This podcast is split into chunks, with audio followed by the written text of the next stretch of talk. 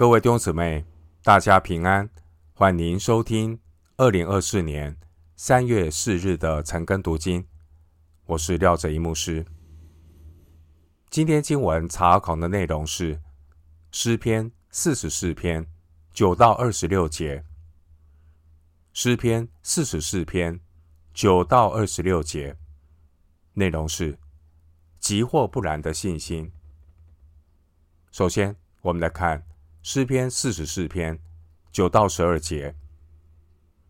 但如今你丢弃了我们，使我们受辱，不和我们的军兵同去。你使我们向敌人转身退后，那恨我们的人任意抢夺。你使我们当作快要被吃的羊，把我们分散在列邦中。你卖了你的子民，也不赚利，所得的价值，并不加添你的资财。经文一到八节是选民过去历史曾经经历神的凯歌，此一时，彼一时。九到十二节，作者却唱起了哀歌，似乎。耶和华神已经离弃了他的百姓，使他们蒙羞受辱。选民的军队出发征战，没有了神的同在和帮助，结果就是在惊慌中撤退。仇敌抢夺了以色列所有的财富，耶和华好像把他的产业交给了仇敌。弟兄姊妹，我们不要把神给看错了，因为神从来不会丢弃他的百姓，而是神的百姓先离弃神。我们可以从选民的历史学到功课。当神的选民尊主为大，以神为他们的王，神必与他们同在。申命记三十一章第六节说：“耶和华你的神和你同去，他必不撇下你，也不丢弃你。”然而，当神的百姓离弃神的时候，即便是把约柜抬到战场上，神也不与他们同去。申命记二十八章二十五节说：“必使你败在仇敌面前。”你从一条路去攻击他们，必从七条路逃跑。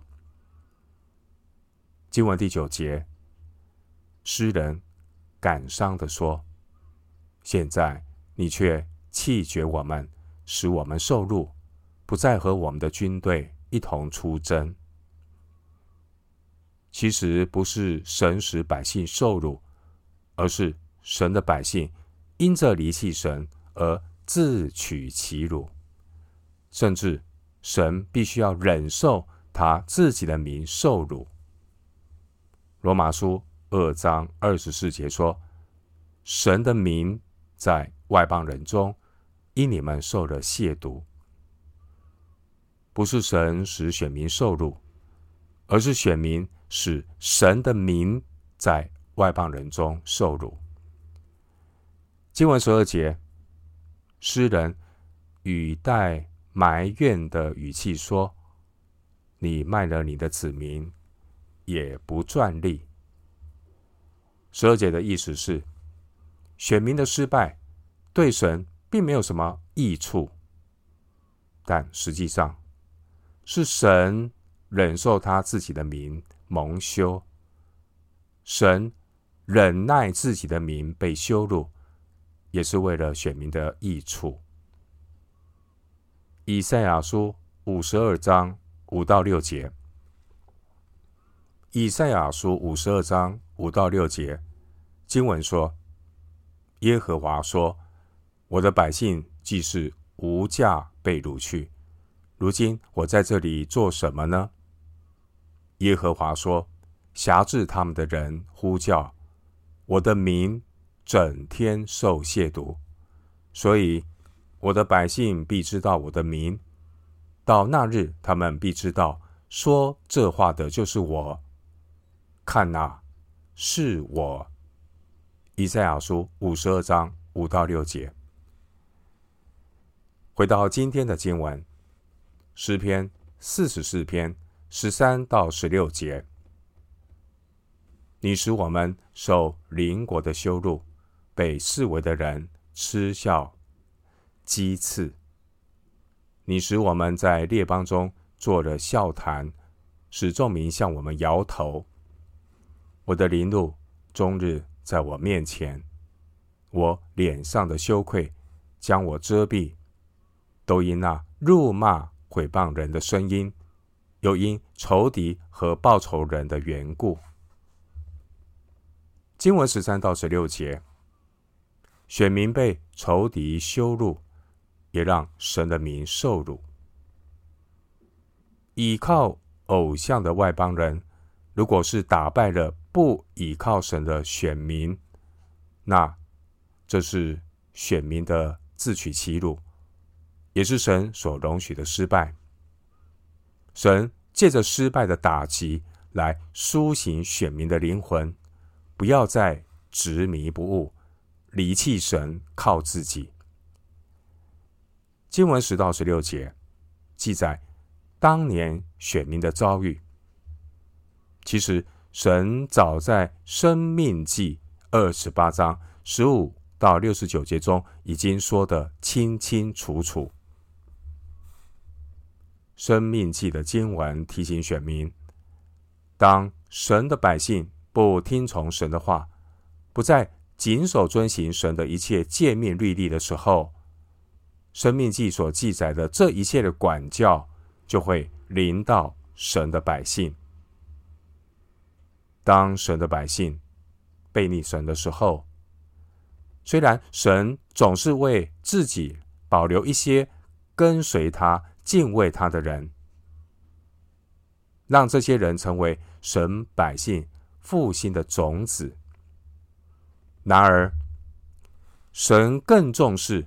选民整体的见证，在新约就是基督的身体教会的见证。神不愿意他的百姓给魔鬼留任何的破口，所以即使当年只有亚干一个人犯罪，也都会连累到全体的百姓。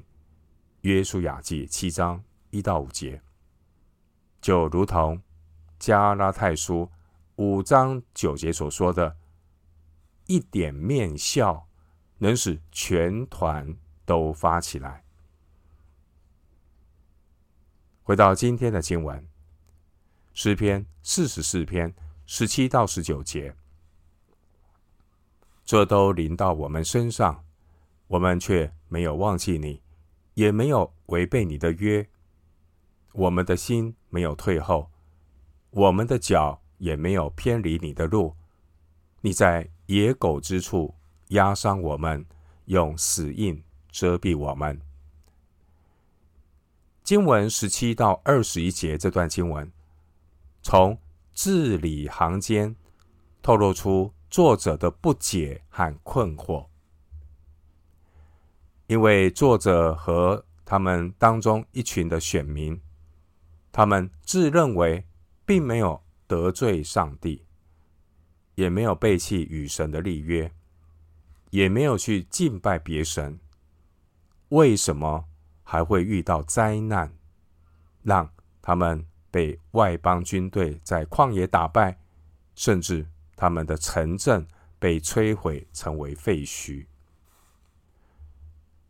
经文十七到二十一节这段经文，也反映了约伯记的疑问。约伯记的疑问就是：无罪的人，没有罪的人，为何会受苦？经文十七节说：违背你的约，原文的意思是，在你的约上耍诡计。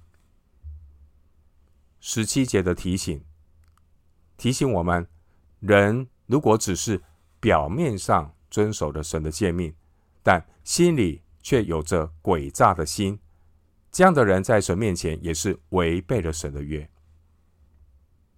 经文十九节的野狗之处，这是指旷野或荒废的城镇。十九节说：“你在野狗之处压伤我们。”这是比喻军队在旷野被打败，或是城镇被仇敌摧毁。弟兄姊妹，这一段的经文给我们信仰的反思是：受苦和犯罪之间有什么关系呢？在选民的历史上，受苦和犯罪之间确实有明确的关联性。但是，十七到二十一节这段经文，作者的困惑是：百姓并没有背离神，也没有违背神的约，但是灾难却临到他们身上。弟兄姊妹，面对一些人的受苦，他们或许也像经文中所记载的，没有违背神，但为什么会遭遇苦难，或是得到重病呢？弟兄姊妹，我们不能完全明白日光之下所发生的苦难，很多事情是无法凭着一面之词或是片面的观察就来断定因果。但我们唯一确定的是，即便是死亡，也无法撼动我们与神的关系，因为恶者虽然杀得了我们的身体，但却无法残害我们的灵魂。身体会死亡，但我在基督里有复活的盼望。这也是提醒我们，能够。平安的活着，都是神的恩典，所以要珍惜平安活着的恩典，把握机会，多做主工，不要等到人生的黑暗来临，想感恩服侍主，也没有机会了。即便我们身外之物，包括我们的健康，会被剥夺。我们是否有十七节的态度呢？经文十七节说：“这一切临到我们身上，我们却没有忘记你，也没有违背你的约。”这也是当年但以理三个朋友面对火坑死刑的态度。但以理书三章十七到十八节，但以理书三章十七到十八节经文说。即便如此，我们所侍奉的神能将我们从烈火的窑中救出来。王啊，他也必救我们脱离你的手。即或不然，王啊，你当知道，我们绝不侍奉你的神，也不敬拜你所立的金像。虽然选民被分散在野狗居住的荒野，他们走在死荫幽谷当中。然而，他们并没有放弃对神的爱，也没有偏离神为他们命定的道路。回到今天的经文，诗篇四十四篇二十到二十二节：倘若我们忘了神的名，或向别神举手，神岂不见察这事吗？因为他晓得人心里的隐秘。我们为你的缘故，终日被杀，人看我们如将宰的羊。弟兄姐妹，神是鉴察人心的神。倘若选民忘了耶和华神的名，或是去敬拜别神的偶像，神岂不知道吗？神知道人内心深处的思想和动机。然而，神的百姓受苦，除了犯罪被神管教会受苦之外，另外一种因素导致选民受苦的原因，是因为他们和耶和华有密切的关系。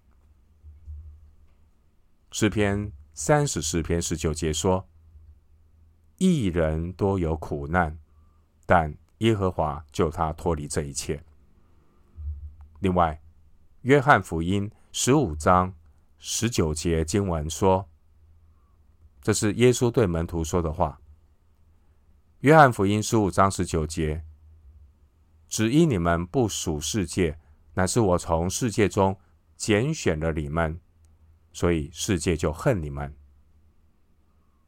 爱主耶稣的门徒，也必须要忍受来自恶者的逼迫，甚至被世人当做将宰的羊一样的恶待。在几个世纪之后，使徒保罗他也经历了和诗篇四十四篇相似的境况。保罗。他引述了诗篇四十四篇二十二节来形容神的子民在不同的时代所忍受来自不信者的攻击和羞辱。罗马书八章三十六节，二十节的举手，这是以色列人祷告的姿势。当年这些敬前的百姓，他们。单单倚靠神，他们没有违背神的约，也没有退后偏离，更没有敬拜别神，但却遭遇到失败，好像无辜的受苦。弟兄姊妹，我们要留意，诗篇四十四篇是一首集体求告的诗篇。内容所要表明的是，神对百姓整体的心意。因此，经文要强调的不是个别人的属灵光景，经文所要强调的是神百姓整体的见证。神不单看到个别近前的子民，神更是要看到那些在暗中，每一个人他是否愿意在整体当中有美好的见证？当然，我们不能够藏在群众里面，因为神也看到那些暗中拜偶像的人。以西结书八章七到十二节，当年在。以色列百姓当中，虽然有一些的百姓，他们心没有退后，他们脚也没有偏离神的路，十八节。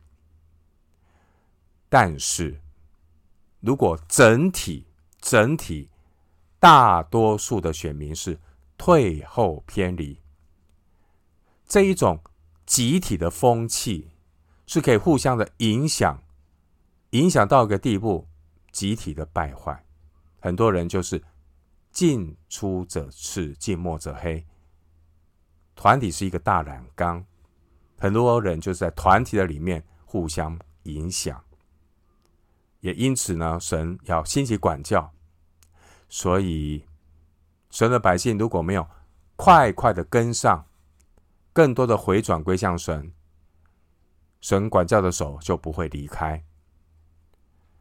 今天教会的群体也是如此，在教会这个群体的里面，许多的信徒是有样学样，教会领袖本身没有榜样，许多看起来好像很属灵的信徒也跟着冷淡退后，导致教会集体的属灵风气不依靠神，而是单顾自己，个人自扫门前雪，躲在群众的里面。不参与，弟兄姊妹，人或许可以藏在群众当中不被看见，但是将来每一个人都要个别站在主耶稣面前交代清楚。弟兄姊妹，神所要带进永恒的不是得救的个人而已，而是基督身体，也就是教会。他要领许多的儿子进荣耀里去。因此，一个真正属灵的人，不会只满足于自己属灵的光景，而是会更多的体贴神的心意，以基督耶稣的心为心，就如同保罗。保罗他怎么说？保罗说：“有谁软弱，我不软弱呢？有谁跌倒，我不焦急呢？”哥林多后书十一章二十九节。弟兄姊妹，当我们看到教会这种处境光景冷冷淡淡，你不焦急吗？上帝看重的不是指你个别的灵性好，我们是否关心教会？我们是否关心神的家呢？弟兄姊妹，当年全体的选民受到管教，包括近前的人也会受到连累。他们是为神的缘故终日被杀，然而神仍然在患难的时候做他们的营寨。诗篇三十七篇三十九节。而那些为义受逼迫的人有福了，因为天国是他们的。马太福音五章十节。回到今天的经文，诗篇四十四篇二十三到二十六节。主啊，求你睡醒，为何紧睡呢？求你兴起，不要永远丢弃我们。你为何掩面，不顾我们所遭的苦难？和所受的欺压，我们的性命伏于尘土，我们的肚腹紧贴地面。求你起来帮助我们，凭你的慈爱救赎我们。弟兄姊妹，当我们在难处中，也不免会有二十三节的冲动，忍不住的呼求神说：“主啊！”求你睡醒，为何紧睡呢？弟兄姊妹，不要看错了。保护以色列的也不打盹，也不睡觉。神按着他自己的时间和方式做事，不早不晚。神不误事，也不误时。只要有主在我们的船里，即便在风浪中，我们不必害怕。马可福音四章三十七到四十节，我们不必再问神说为何掩面。二十四节，如果是神的百姓离弃神，去随从偶像的时候，神必定掩面不顾他们。申命记三十一章。十七到十八节。然而，我们在难处中，我们所当做的是什么呢？我们要自我省察，我们要保守自己的心，耐心的等候神，专一的仰望神。经文二十五节说：“性命伏于尘土，肚腹紧贴地面。”这是比喻。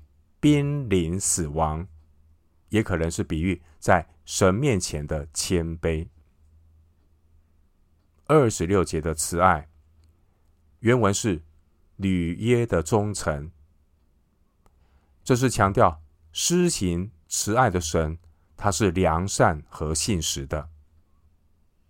当神的百姓受苦的时候，虽然不知道自己有什么罪，也不敢。凭着神的公义来呼求神，更不敢靠着自己的功德理直气壮的来要求神说明。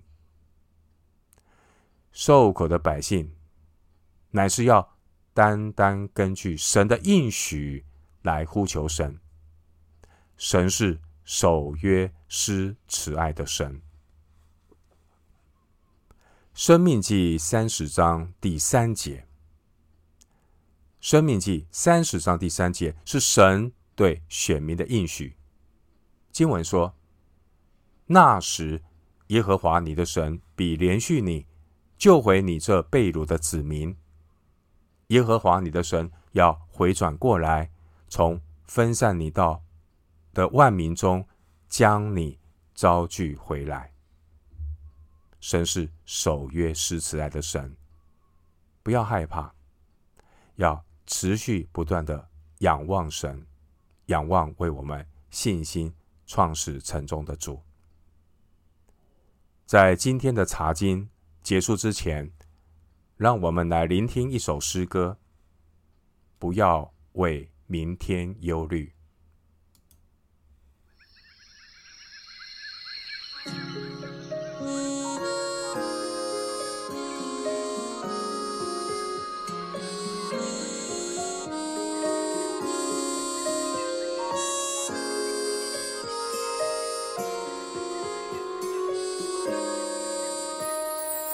三只麻雀自由翱翔，灵动轻巧，活低或高，也不重也不尊也不受伤，且被养活无需依靠。地里的百合花见长，点缀在茵茵绿草地上，不劳苦也不放闲，暮暮朝朝，望得穿戴不起它，烂漫呀俏，不要忧虑，谁能思虑，足至少花已老，明天自有明天的忧虑，生命生于应时，一天的难处一天当就好。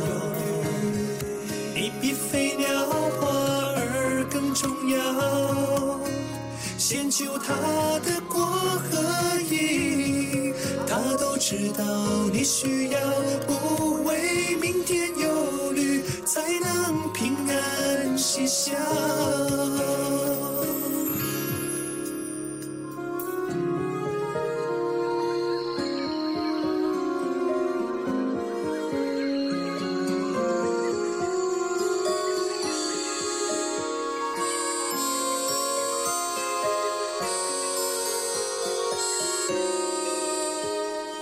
两三只麻雀自由翱翔，灵动轻巧，或低或高，也不重也不尊也不受伤，且被养活无需依靠。美丽的百合花见长，点缀在阴影里地上。他不劳苦也不放闲，暮暮朝朝，望得穿来不及他，浪漫呀俏，不要忧虑，谁能思虑，足至少花已老，明天自有明天的忧虑，生命生于应时，一天的难处一天当就好。重要，先求他的过和意，他都知道你需要，不为明天忧虑，才能平安喜笑。明天如何，你们还不知道，愿是。